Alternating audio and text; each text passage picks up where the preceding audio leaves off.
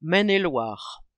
À Angers, la manifestation a été la plus massive depuis le début du mouvement, avec 17 000 personnes selon la police et 19 000 selon les syndicats. Elle a même dépassé en taille les plus importantes manifestations du passé en 2010, 2003, 1995. C'est un cortège long et fourni qui a fait le tour du centre-ville en passant par les voies sur berge.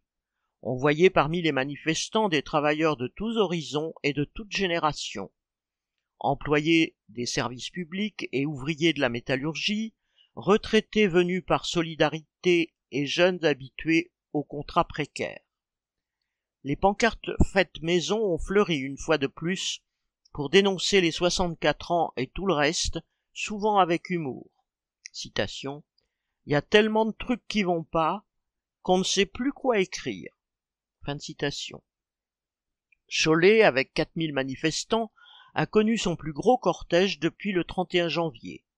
Encore une fois, les ouvriers de Michelin, Thalès, Charal et Nicole ont répondu présents, aux côtés de travailleurs venus du public ou d'entreprises plus petites, signe que la contre-réforme des retraites ne passe décidément pas. À Saumur, les chiffres déjà impressionnants des manifestations précédentes ont été battus avec 3700 personnes, et les opposants à la réforme se sont retrouvés au nombre de 800 à Segré, un record depuis le démarrage de la mobilisation. À Bressuire, dans les Deux-Sèvres, la manifestation a réuni 1450 manifestants, la plus forte affluence depuis le 31 janvier.